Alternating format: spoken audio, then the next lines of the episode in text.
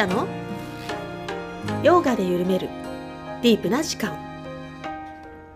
この番組は R ヨガの提供でお送りします。ヨガとマインドフルネスの指導者でありシンガーソングライターでもあるリタがお送りいたします。素敵なゲストさんとディープなお話で楽しくゆったりとした時間を一緒に過ごしましょう。えー、こんにちは、岡本です。今日もヨガ心理学の話をしていきたいと思います。リタさんです。よろしくお願いしおます。願いしますはい。ということで、あなんか、はいあの、フィードバックいただいてるみたいで。そうなんですよありがたいですね、なんか。本当にあのこの3つの動画、えー、上げましたよね、はいはいはいはいその。シリーズをあの見てくださった方がですねすごい分かりやすかったですとかあのえー分かりやすいこのこの方はね分かりやすいんだけど明け。渡しとかあそこら辺とかちょっとまだ自分にはピンとこないです。あ、はいはいはいはい。あ話そういうのもいいですね。なんかね、あの、肯定的なコメントだけじゃなくて、うんうん。ね、あの、ちょっとそういうのもフィードバック、わかりづらいとこがあったらまた解説していきたいしね。うんうん。明け渡しとサレンダーがちょっと分かりにくいっていうお話でサレンダーってなんだっけ、サレンダー、幸幸福ですよね、幸福。もあうダメだ幸福？ああ、もういいやってことか。、あき諦めなんていうの？か諦なめる。うん明け渡すか。そう、明け渡すとか、あなんか自我を手放すとか、そこら辺ですかね自。我を手放すね。あ自我じゃ英語、うんと欲求を、欲望を手放す。欲望を手うん放すみたいな。願望を手放うんす。うん。あーだから、一つはなんかこう、どうしてもそうなんなきゃいけないみたいな感覚を、ちょっと自分の中で、なんだろうね。例えば会社でさ、どうしても出世して部長になりたいと。うんそれで、なんか、同僚もさ、そういうふうに競ってて、で、同僚の方が先に出世しちゃって、うんで、自分はそうなれなかったみたいなね。うんで、例えばその時に、あ、どうしても私部長になりたかったのに、なんか隣の B さんに先に昇進されて私なれなかったみたいなことで苦しんでるみたいなパターンがあったとしたら、うん。そもそもその、私にとってその会社で部長になるっていうこと自体が、うん。なんていうかな、本質的には、なん自分の本質、つまりその会社にいる自分みたいなものは私の本質じゃないから、うん。そうならなくても別に自分が本根本的に危機に陥るっていうことがないっていうか、まあちょっとさ、前回までの話のそうんうんうん。の映画館の例えとかさ、ススクリーンの中の自分であってってそうだからちょっということですよね。とその、うん。そうそう距離感を取るっていうか、うんうん、だから絶対的に自分がここで評価されなきゃいけないみたいな価値観をうん、ちょっと緩めてみるみたいなね、うんうんうんうんうんそういうことはありますよね。ちょっとでもどういう意味で、ね、その人の置かれている状況にもね、結構よるし、ね、そうだよねその手放し方って。うんうんねやっぱりさバリバリ頑張っているうんうん人もいるじゃん世の中でこう今つか掴んでいこうとはいいうはい、なんとかね、成功したいみたいうんなね。うんそういう人にはなかなかそういうだから、それはそれでいいと思うんですよ。そうだねうん。うんだ一つはなんかさ、うん。こういう心理学ってさ、その、うん。あくまでもその問題が起きた時の解決法っていうか、うんうんだから、まあそ、特に仏教とかヨガってさ、うん。苦しみを取り除くっていうじゃないですか。うんうんうん。だから、成功させるみたいなことは言わないんですよね。うん。そうね。そういうことよ。だからさ、うんなんか、苦があったらその原因を取り除くっていう方法について考えればいいわけで、だからさ幸せっていう感覚がさだからく苦しみがないっていう状態なんだよね、そうニュートラルに戻していこうみたいな考え方なんですよね。うん。だから、うんヨガとか、まあね、このヨガの心理学とか仏教みたいなものも含めですけど、まあ学んで、より高い幸福を得ようみたいなね、より高い快感を得ようみたいな発想ではないんですよね、どっちかというと、ね。そうだね。そうだね。だから、苦しみがあったらその原因っていうのはすでに自分が作り出したものだし、うん。もうちょっと言うと、その、今ね、なんか喜びを追い求めること自体は将来の苦しみの原因になるっていうふうにうん。ちょっとこう、か客観的に捉えたときに、うん。そういう自分の、なんていうかな、がむしゃらに欲望を追求するみたいな姿勢をちょっと改めて、将来の苦しみが生じないように、まあ、できるだけ制御する、みたいなね。例えばさ自分のイメージでさこういうのしたいなっていうことがそれ通りに進まないことってまあほとんどじゃないですか。でその時にあそれもありかなって受け入れれたら結構楽だと思うんですよね。そうね、そうね。うんそうそう。何が何でもああいう風じゃないとダメ。うんだから出世できなかった自分みたいなことも、うん別にね、そんなに、なんていうかな、そうそう、その価値観からちょっと離れてみるっていうかね、そういうのはすごく大事な気がしますよね。そうだね。うん。あとね他の人の意見ねもうこれやばいですみたいなすすごいですみたいな。ふわっと頭の中で理解してたことが言葉になっててすごいって。で、まあ、その方は鑑賞者っていう言葉を知らなかったので、はいはい。でもこのベースの話ベースの話っていうのがすごいあの存在っていうねプレゼンスの話がすごいですっていう意見と、あとまた他の方ですけど岡本さんとの対談すごく面白かったです岡本さんの話は分かりやすいしリタさんの深さと幅広さが分かった気がしましたっていうところでなんかロジャースのプレゼンスっていうのはジューギューズのジューズそのものですねって書いてありますね。ああ、うんそうですね。そういうふうに考えてもいいかもしれないですね。あの、ジューギューズのジューズは、うん、あの、最後ね、うん、えシャバに戻ってるやつ？シャバに戻ってる。あでも、あただ、厳密に言うと、ジューギューズってさ、いろんなパターンがあって、うん。多分、あの、よく一般的に出てる各案の書いたジューズジューズの話をしてるんだと思うんですよね。あの、最後、大黒様みたいなのがいて、はいはいはい。隣に、あの、旅人みたいなのがいる。うん。最後の絵ですよね。うんうんうんうんうんだから、まあ、あれは、なんか結ちょっと大乗的っていうか、うん。最終的にその、悟りを開いた後に、一番最初の旅人が最後のあの、大黒様になるみたいな、そういう絵うなんですよね。んうんうん。だから、次の新しい入門者に教えを解いてるみたいなね、ううん。ん。次の世代の。えそれそれなの？教えを説いてる姿が最後のやつなの？最後のなんかお酒飲んでる感じでなんかさ楽しく。違うそっちじゃなかった。いや、わかんない。そのパターンにも、にまみれて。るあるから、あそっちじゃないのちょっと。なんかお腹出た姿であそれが大黒様ってことか。待ってね。いや、ジューギューズあるわ。ちょっと出してみようか。うん。とね。ジューギューズも結構ね面白いですよね。私も結構調べたな昔。うーん。これね。これね。うん。だから、なんだろう一番初めのさ、この、うん。た訪ねて始めるんだよね初め。探しに行く牛をね。うん。そうそうそう。神牛のところのうんこの人が、最後に、この、こっちになるのね。うん。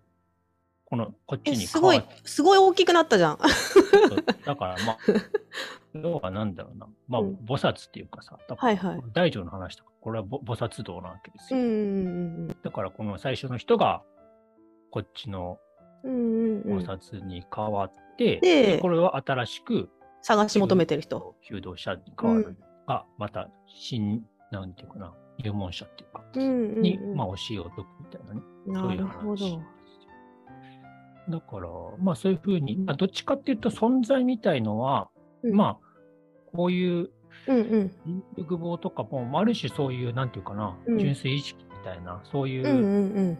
存在そのものの、なんていうか、うんだから、対象がないわけですよね。だから、瞑想しててもそういう純粋な自分の存在そのものに落ち着いて、うん。で、結局はその、深く瞑想していく過程でさ、ただうん。思考とか呼吸みたいなものも、ああ自分の中にそういう完全に静止したものと、そして動いてるもの、うんあ何かその動きのようなものがあるなっていうふうに気づいて、うんうんうん。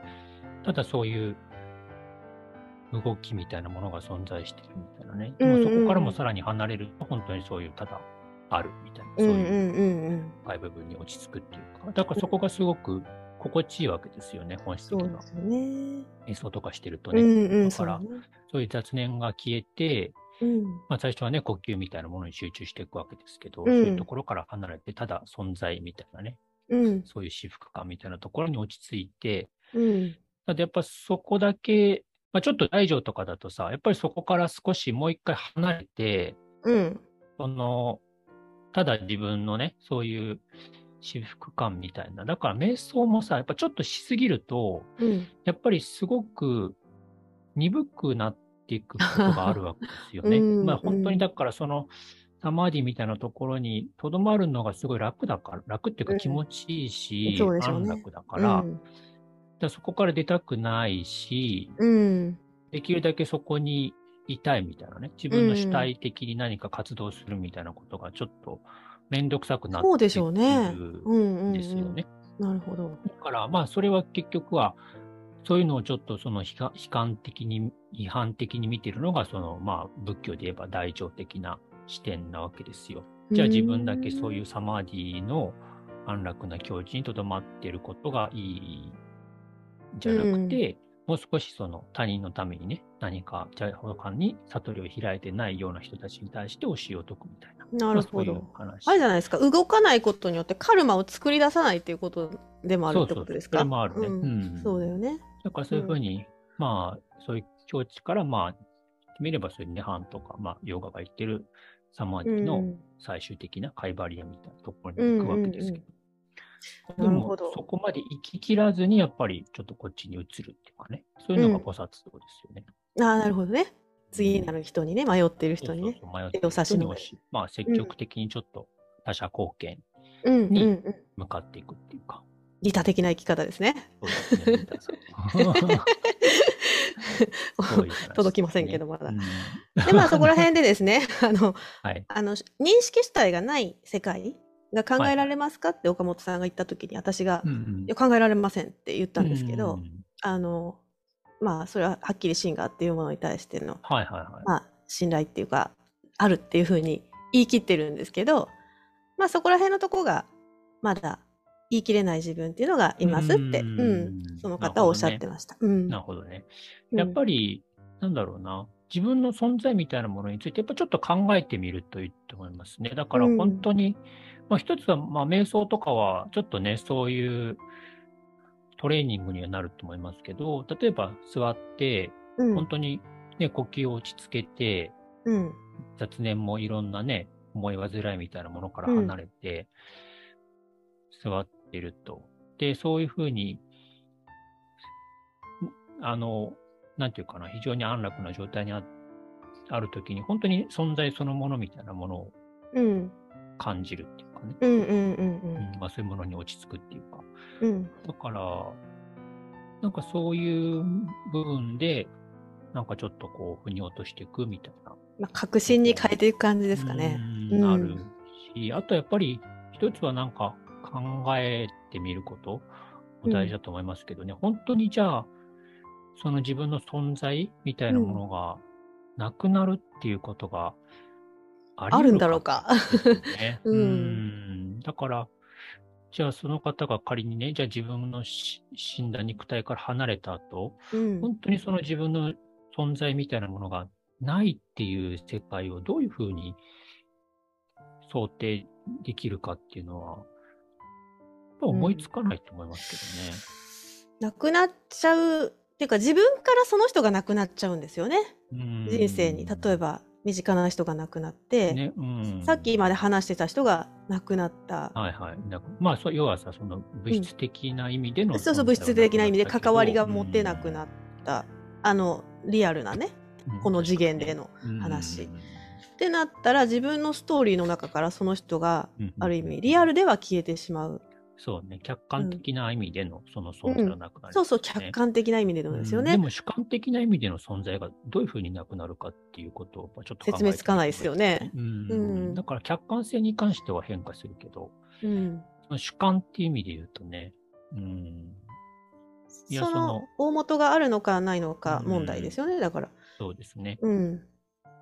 目を閉じて真っ暗闇になって、さらにね、そういう無みたいな状態にあったとしても、うん仮にそういうものを本当に主観のない無っていうものが果たして想定できるかどうか。でも無を無を見ている何かがありますからね。うん。無を認識している主体っていううかね、んうん。これがなあ何にもないとか無だっていうなんかそういうものを感じてる主体っていうか、うん。そういうものでもそれもエゴはなのかなって思っちゃうんでしょうね多分、うん、そうですね。うん、エゴがエゴを見てるに過ぎないうんのかなとか、はいはいはい。ううん、疑う疑うじゃないけど、うん、確確かにエゴで一生懸命見ようっていう人もいるじゃないですか。うん。うん。でもそれは難しいと思うんですよね。あの、うん。エゴ自体がエゴ自体っていうか心の働き自体が静まっていくから、うん。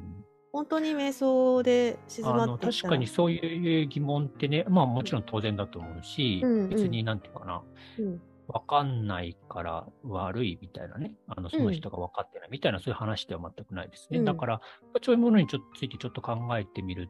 まあもちろんそういうのが分からないっていうのはね、あのもちろん、なんかまっとうなことだと思うんですけど、うん。一つはだから、その、まあ今言ってる干渉者みたいなね、ものっていうのは、その人が生まれる前から存在したし、死んだ後にもうん。存在するっていうふうに、その、僕らがこここれから今何か新しく見つけるようなものではないっていうことですね。そうですねもともとずっとあって、もともとずっとあったってことですね。だから、簡単に言うとそういうものに気づくか気づかないかっていうか、だから例えばさ、うん呼吸みたいなものって、うん、四六時中気づいてないじゃないですか。気づいてないね無意識でしとるね。うんしてますよね。うん呼吸を感じようと思ったら、そういうものがあ対象として、あ呼吸はあるってことはわかると。うんうんうんうんでもそれは生まれてから、ね、死ぬ瞬間まで休まるっていうか、なくなることがないわけですね。うんうんうんそういった意味で、そういうものに近いと思うんですけどね。そうだね。うん。あもうもうそうか。あるっていうか、ある。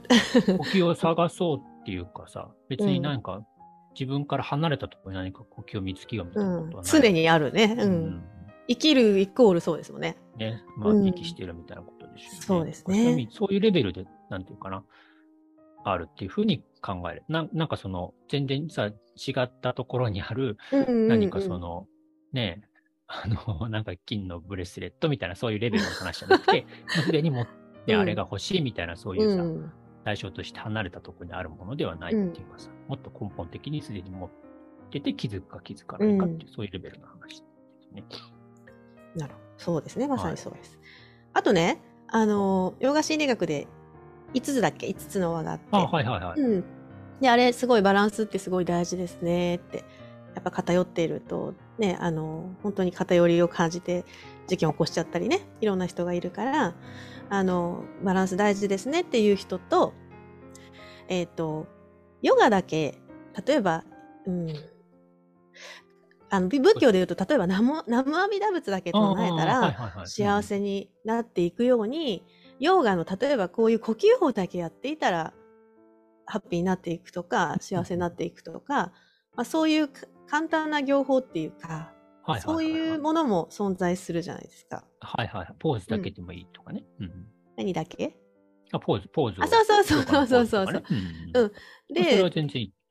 そうそうそう。で、ですよね。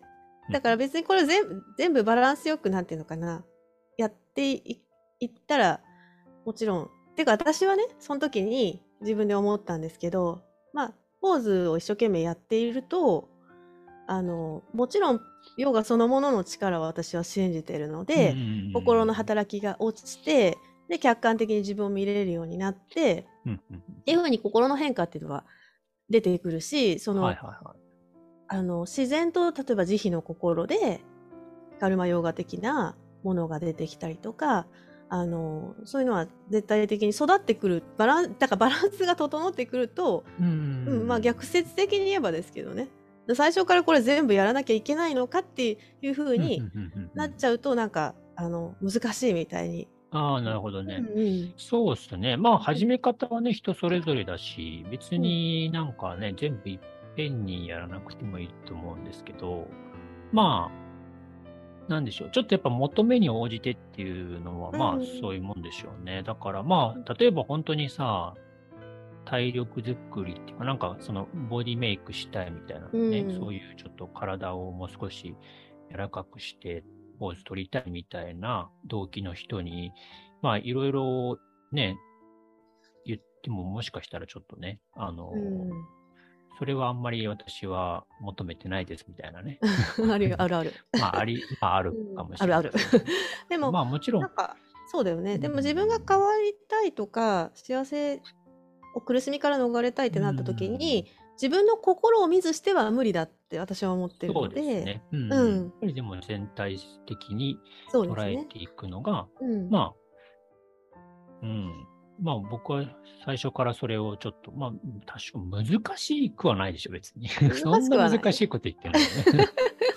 心を見ていけば自然と。そうそうそう。うんまあなんか、一応まあ新しい概念としていろんなものを取り入れうんて、まあそこからまた自分でこれはいるいらないみたいなものを判断していってもいいかもしれないですよね。うんうんうんありがとうございます。なんかね、反響がすごいいっぱいあったので。あありがとうございます。ありがとうございますちょ。まあちょっとね、えっと、いや、あのー少し資料を。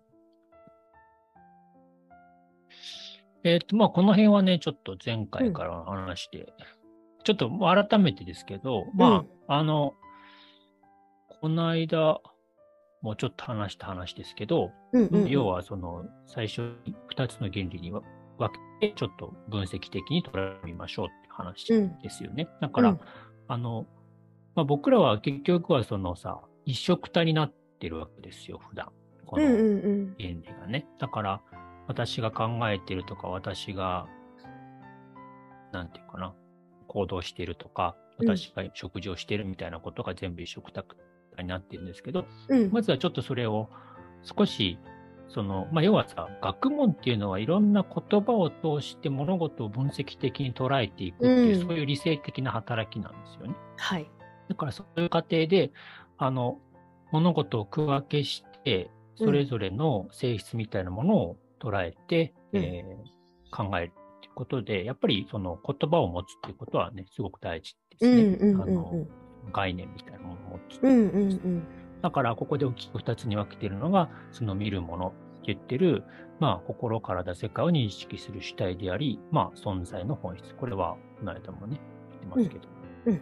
で、まあ、変化せず、まあ、ここは結局さ、個性みたいなね、あの、うんうんうん。自他の区別がない、まあ、うん。ただ純粋に世界を認識する原理みたいなものとして、うん。あの、鑑賞者ってものは、一つそういうふうにうん。定義するという話ですよね。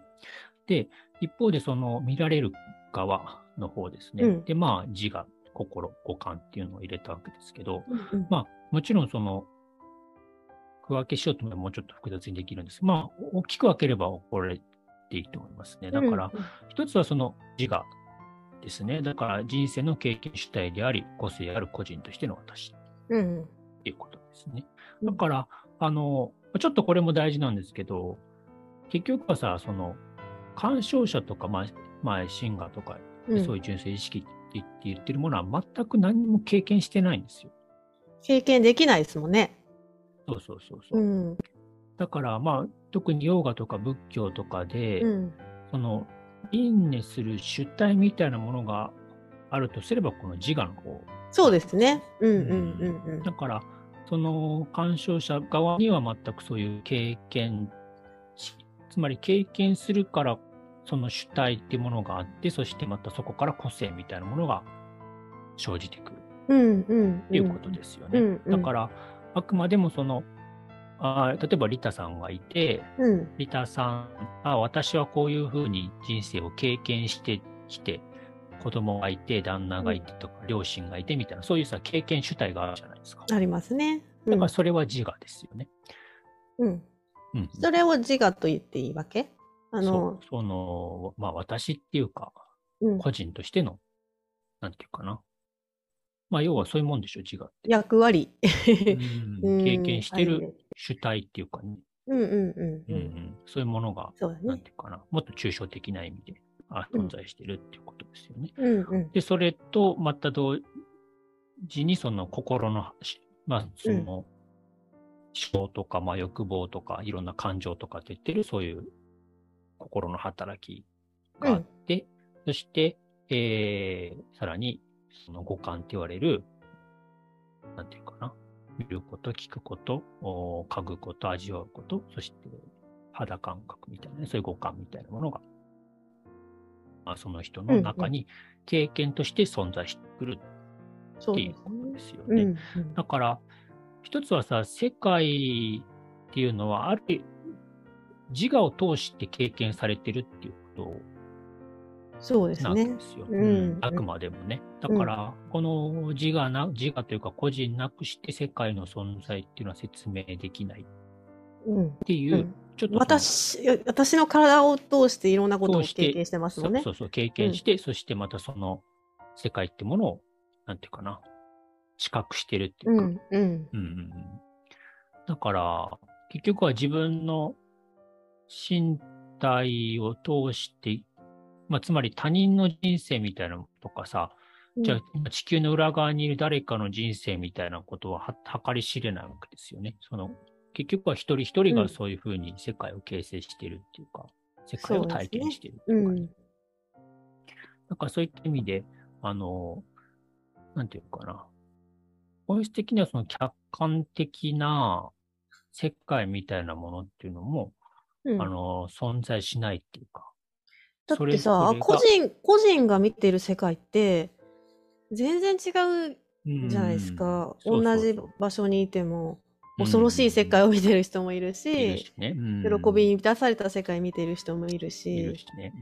うん。うん、だからそういうふうに、それは結局はさ、自我っていうか個人としての私を通して、そういうものが現れてくるわけ、ね、そういう映画が展開されてるわけですよね。されるっていうかね。だからそういった意味で、あの、まあ、基礎的なものですよね。世界の基礎。うん、だからさ、あの、ヨガの、まあ、心理学、まあ、哲学体験も、どっちかっていうと、その、心の働きから始まるんですよ。その、現象世界の前にね。だから、そういうものが、心の働きがあって初めてその現象世界が生じてくる。そういう。心なしには世界はないっていう話ですね。うん、ないそういう話ですね。うん、うん。これはちょっと前回のあの話なわけですけど、うんうんうん、なんか新たな図が、ね、これはだから、うん、まあ少しあの何マンダラみたい。と、うん、つまりこの自我って言ってるものと、その周りの対象が結合することによって、あの自分のその対象物としての私っていうものを作り出すわけですよね。だから、自我って言ってるものはさ、うん、まあ、そういった意味で経験主体っていうか、その原理なわけですよ。うんうんうん、で、例えばその原理と、これが私の肉体だっていうね、まあ、岡本だったらこの岡本の肉体だっていう、この体という、その一つの対象物と、その自我っていうものが結合して、あ、これが私の体だっていう認識を起こさせているわけですね。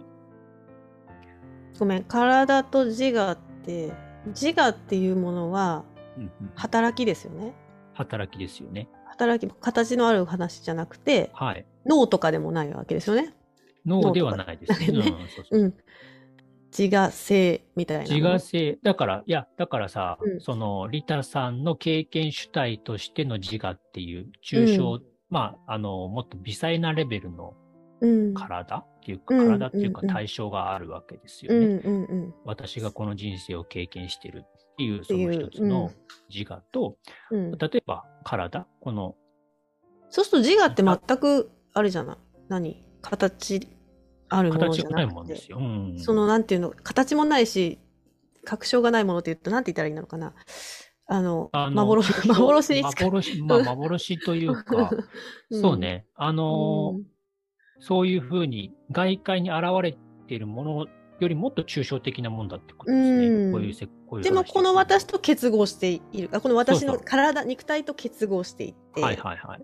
結合してるわけですよね。うん、で、その、体に対して、その、なんていうかな、美しく見られたいとか、その、ブスっていうと腹を立てるとか、そういう欲望とか、うん、なんていうかな、そういうものが、あの、煩悩的に起きてくるわけですよね。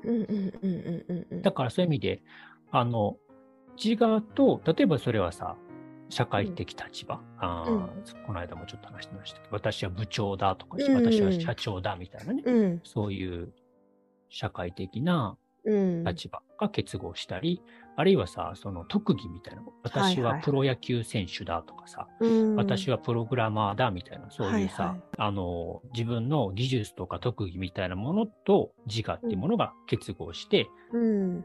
でその自我同一化っていうもの結が起きて局でもそれも後天的に身につけてるもんね。例えば家族とかさ、例えば娘がとかさ、うんお金とかもそうだけどさ。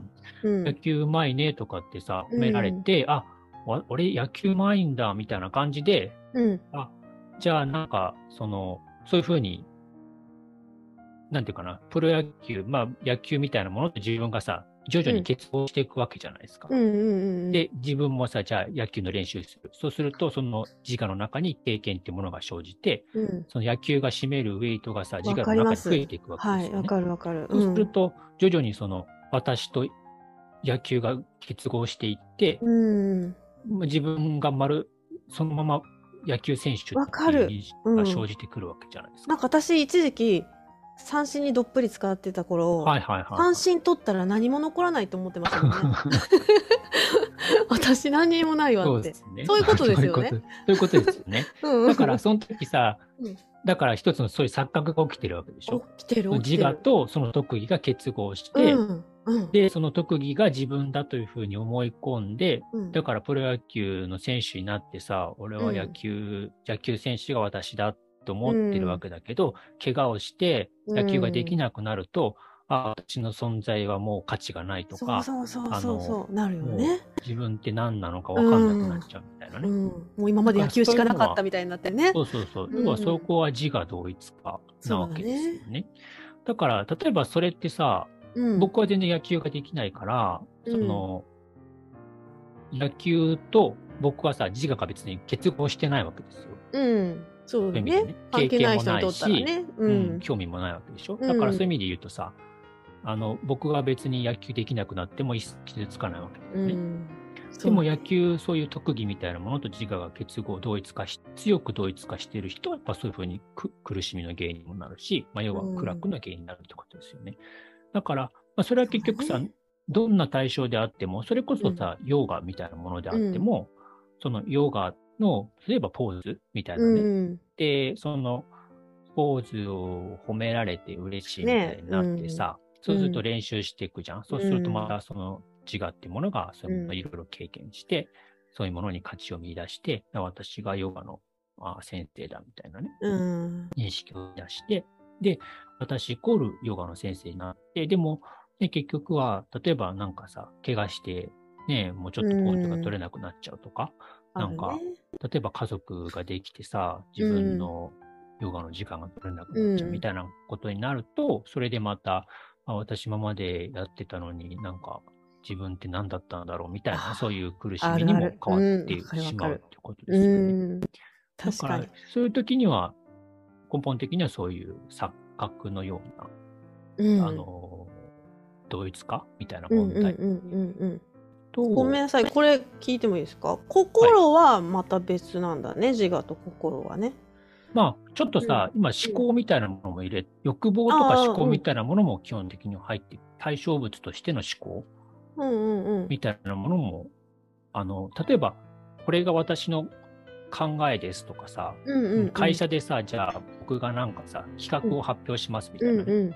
で、その、じゃあちょっと次の、おなんかプレ、あなんていうかな、計画はこんな感じでやりやっていきたいですみたいなプレゼンしたときに、なんか、あの、同僚がさ、お前そんなんじゃさ、絶対売り上げ上がんないよみたいなこと言われると、なんだと？さうん、腹を立てたりするっていうことは、あるある。その自分の思考、対象としての思考と自分っていうものが結合していて、うん。で、それにかけた時間とかさ、それに、うんあ、これを実現したら、俺はなんか会社ですごく評価されるとかさ、いろいろこう考えて、そういうものが同一化して、だからそれを批判してきた同僚に対して、めちゃくちゃ腹が立つみたいなね。うん。そういった場合はさ、自分のその思考みたいなものと自我ってものが結合して、そこに暗くみたいなものをね、確かに。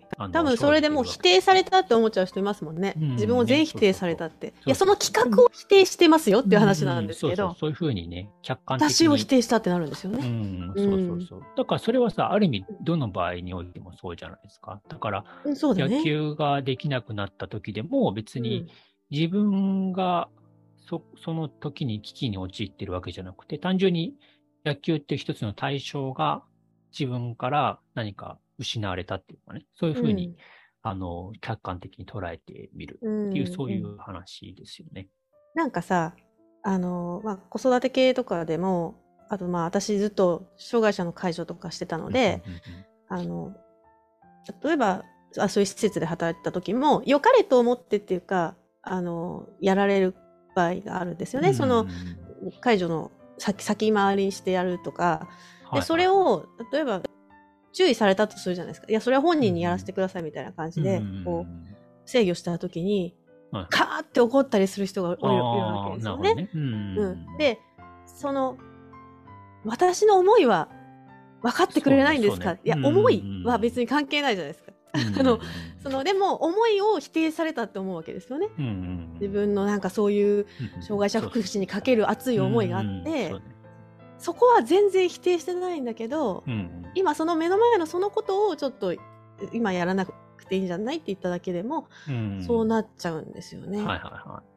だからやっぱその人は強くその自分の考えみたいなものと自我っていうものが同一化して、してるんですね。ね、うんだからそのことを否定すると、まるで自分が傷つけられたみたいな。もう生き方そのものを否定されたみたいな。そうそうそう、否定されたみたいなうんところまで理論が飛躍しちゃうっていうことですよね。そうすると周りはもうびっくりですよね。うんそんなえなんでそんなことで感じで言ったそうそれ、うんそれ譲れないんだみたいな。うん結構そういう場合は、うん割とやっぱりその強いっていうかね、その結びつきが強いんだなっていうふうにうん。考えればいいですよね。うんこの人とこの考え方はすごく結合してって、やっぱそこで暗くみたいな私イコールその情熱そうそうみたいな。考え方。考考え方。そういうふうに同一化してるうか。うん。お金もそうですよね。お金が減っていくのの不安とかさう。。うんん。だから、いわゆるさ、その、なんだろうな、車をぶつけられて、うん。修理代が20万円出ましたと。その時に、損したっていうふうに思うわけじゃないですか。そうなんだよね。なんか突発的な、別に自分が意図してない、計画してないところで起きる出費って、うんなんか、ざわつくよね。そうそうそうそう。うんまあもちろんね、そういうのは難しい。まあ、ちょっと社会レベルの生活してて難しいけど、うん。つまりさ、本当はさ、その、損とかってないわけですよ。まあちょっとそういうふうに考えると。だから、うん。え、ただないっていうのはどういうこと？なんていうかな、うんお金っていうものがうん動いた。うんうん、次の人にね、自分のとこに来て離れていくみたいなさ、うんそういう動きなわけですよ、うんいい。ね、いい考え方ですね。だから、なんか、お金に感情を乗せちゃってるんですよね。そうそう、自分のものっていうか、所有してるみたいな。これが私のうんうん所有してるお金で、ああ、そうだね。私は100万円持ってるみたいなね。例えばそういうのがあったとしたら、うんうん、そこから20万円なくなったみたいなさ、そういう感覚、減る感じね。うん、減る感じね。うんうんだから、でも、ほ本当言うと、そのさ、うん、100万円も、うん、ただあって、それが、なんか動いてるわけじゃないですか。そうだね。ね、なんかうん出てったり入ってきたりしてるだけの話ですよね。うんうんだ。からそういう意味で、なんか損した、得したとかっていうのはさ、ちょっとそういうふうな自我みたいなものと結合して、そこでまたぼ煩悩っていうか、なるべくこのお金が減らないようにとか、増やしたいとか、損したくないみたいなことが起きてるわけですよね。なんかそれもさ、突き詰めていくとさ、うんお金少なくなったら生きていけないんじゃないかとか、そういうとこに行くのかなと思ったり。ああ、まあ確かに。老病死のとこもちろんね、あの、うんそういうふうに、ね、あの、なんていうかな、危機、危機管理みたいなレベルうんでそういうふうにね、あの、うん考えるのはすごく大事ですけど、まあ、なんていうかな。そうじゃないレベルも多いもんうね。ん。うん。まあなんか、入っては出てくる。なんていうか、うん自分が所有してるっていうか、そういう感覚をちょっと、うんうんうんううん。ん手放してみるとか。まあ、うんあとやっぱりそういうね、自分の収入みたいなことを批判されたり、バカにされると、やっぱ腹立てる人って多いじゃないですか。うんうんうんうん。なんか、稼いでないとかさ、はいはい、あるいは逆に稼いでると喜ぶっていうか、自分のそれがすごくプライドになる。また俺はこんだけ稼いでんだみたいなさ。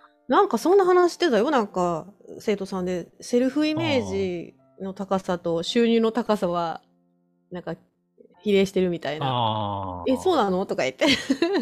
はいはいはい。まあね。いや、うんまあだから、そういうものにやっぱ快、快感。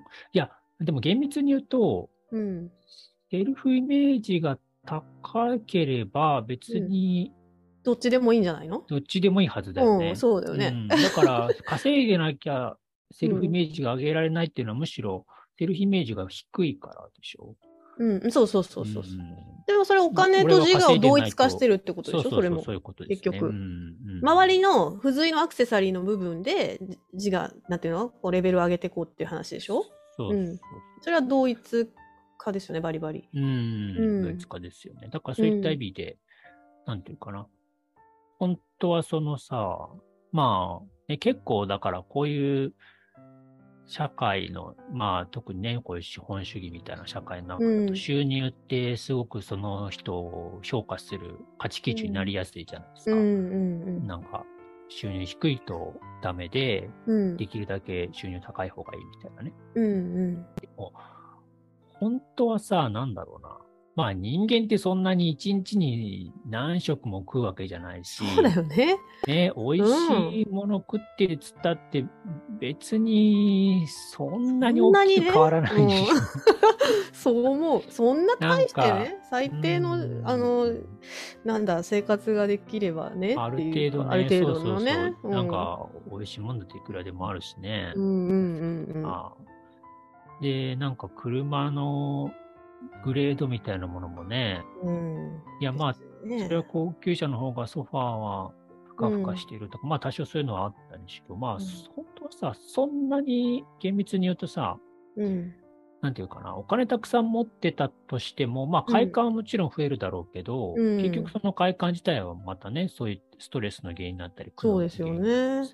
し、うん。だから、本質的にはそういう意味で、なんだろうな、あんまりさ、幸福度とは直結してないわけですよ。うんうんうんう、うんんお。金たくさん持ったからって言って、いや、お金持ってて不幸な人いっぱい知ってますからうね。ん、なんか、うんじゃあ、軽自動車がベンツになりましたって言っても、本質的にその人がめっちゃ幸福になるかっていうと、まあなんかそういうふうにちょっと他人を見下したりみたいな優劣,劣、うん優越感みたいなね、ものがあったりとか、まあちょっとさ、車の多少機能がいいみたいなうん、ぐらいの話で。まあ、だって自分乗ってたら見えんしね。ね、そうそうそう。まあそれほど 車大きなさ、ないわけじゃん。それぐらいだよね。だから、まあうんそういった意味でさ、もうちょっと冷静に分析していくと、まあそんなにないですよね。そんなにないですよねお金たくさんあったから、むっちゃ、なんかその人が幸福になるみたいな。そういうことはんそれほどない。うん。でもやっぱりそういうもので評価しちゃうっていうのも、やっぱちょっとなんていうかな、あの、社会の傾向みたいなまあ社会がそうだもんね。確かに。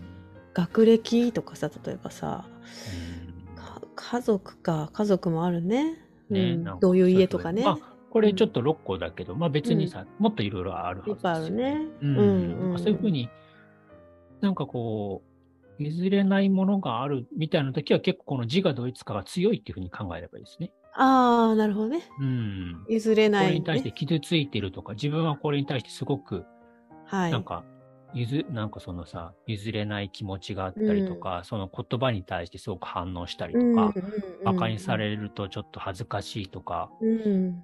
なんていうかな、イラッとするとか、うんうんうん。なんか、うん、そういうふうに感じるってことは、結構そこに対して、その対、執着しているその対象と、まあ、体なり、お金、収入だったり、社会的立場だったり、家族の問題だったり、まあいろいろあると思いますけど、うんうんうん。そういうものとの結合が結構強いっていうふうに考えて、まあ、ちょっとそれを少し自うん分うん。で距離を取るっていうかね。なんかさ、私本当に自我と心が結構、なんか、この、このね、図で言うと、その自我っていうものの中に心が含まれてるって思ってたから、あまたちょっと違う。まあ、いや、でもね、大きな意味では心でいいいいですいける？いける？うん。大きな意味でね。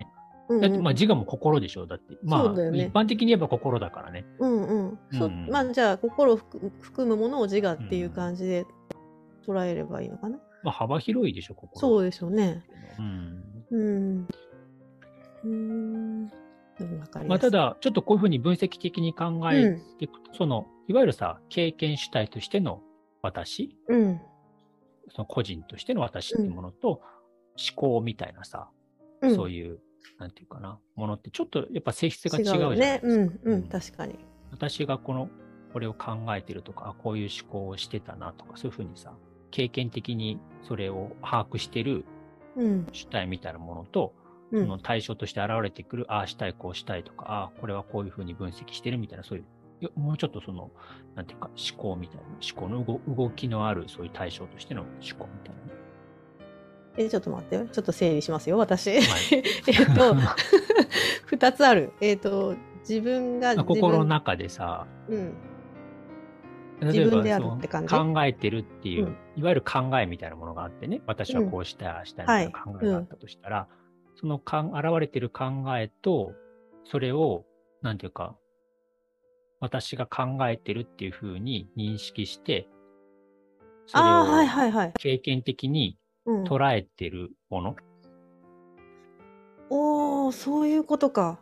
うんうんうん微妙に違いますね。違いますね。違うでしょう。うん、えそれ、ごめんなさい。それは、あの、干渉者じゃないんですね。それは干渉者じゃないでしょ経験経験してる方だからね。うんうん。うーんと、ああしたいな、こうしたいなーって考えて、ウキウキしてる人とかっていうことで、ウキウキしてるウ私とか、キウキそういうしそう、私もそういうふうに、まあ、快不快みたいなものを生じてる。その、そこで生じてるでしょうけど、なんていうかな。うーん、そうね。ちょっと難しいか。だでも、あのーまあ、そういうふうに、なんていうかな、その対象と自分みたいな、あのーた例えばさ、うん、あの、動物ってさ、うん、考えたり、いろいろ考え、まあ考えってかなんかそういう考えて動いたりしてる時あるじゃないですか。あの、餌を、例えうん。ばペットだったらさ、何時ぐらいに、ああ、うねん、あるある。餌がもらえる、うん。こういうふう、こういうふうに人間をどつくとさ、うん。餌がもらえる。ちょっとさ、考えてるじゃん。うん、で、ペットとかってさ、そういうふうにお腹が空いたとか、いろんなその、なまあペットって、まあ動物はね、全体的にその、感情とか思考みたいなものが現れては消え、現れては消えするわけですよね。うん、うんうん。怒ったりとか、あその場その場ですよねお腹空いた。そうそうそうそう、そういうものがさ、うんあんま持続しないじゃないですか。持続しないね。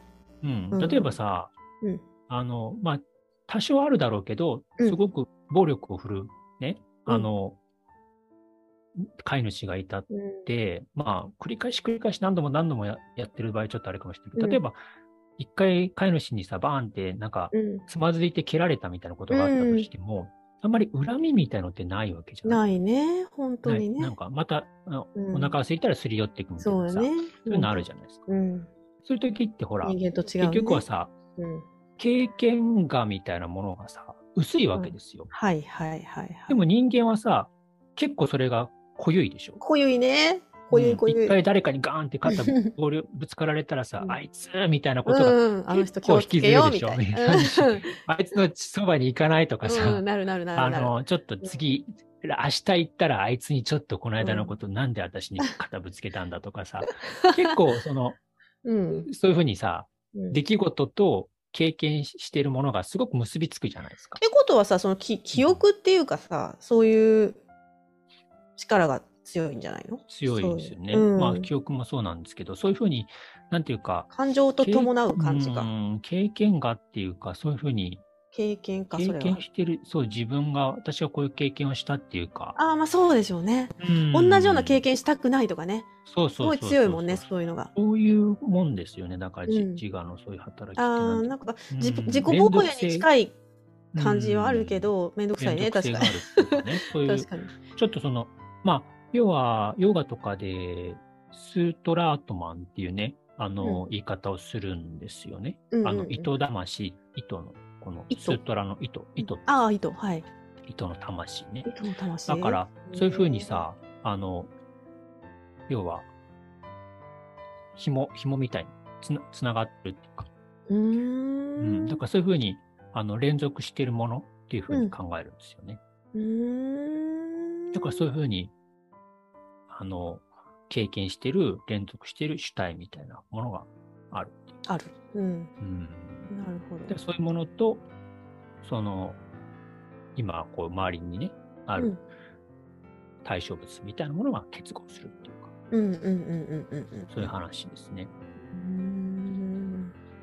だから、まあ、ちょっとそれ、まあ少し、まあ難しい話ですけど、まあ簡単に言えば経験している主体のようなものと、うん。その対象物っていうものをちょっと分けてうん。